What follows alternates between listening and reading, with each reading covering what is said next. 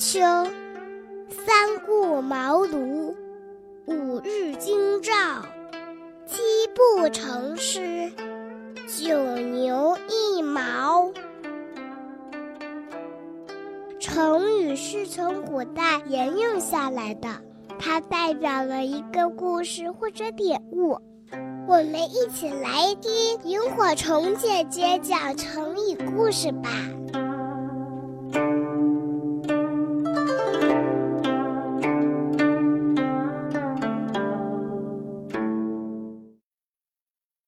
口若悬河。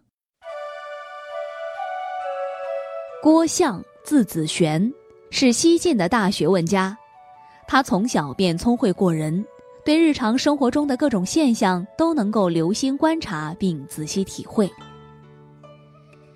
由于受老庄学说的影响，他把名利看得很淡薄。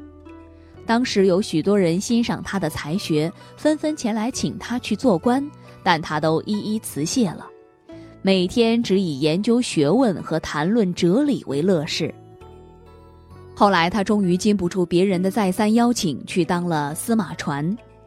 因为他学识广博，思想见解又有独到之处，再加上口才又好，所以谈论起任何事情都显得头头是道，使人听来津津有味，久久不疲。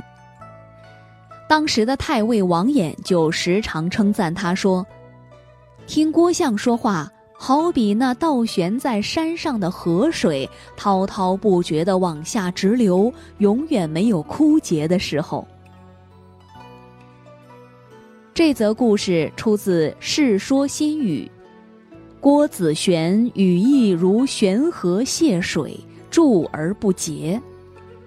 太尉王衍的话后来被浓缩为“口若悬河”这个成语，也可以被说成是“口似悬河”，通常多和滔滔不绝连用，形容口才好的人说起话来就像流动的河水一般滔滔不绝，也用以比喻一个人善于言辞和辩解。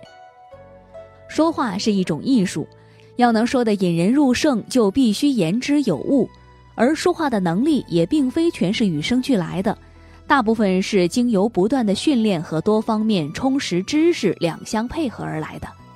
想要成为一个能言善辩的人，必须在这两个方面下功夫才行。好的，今天的口若悬河讲的就是辩论名家郭象的故事。今天的故事就讲到这里啦。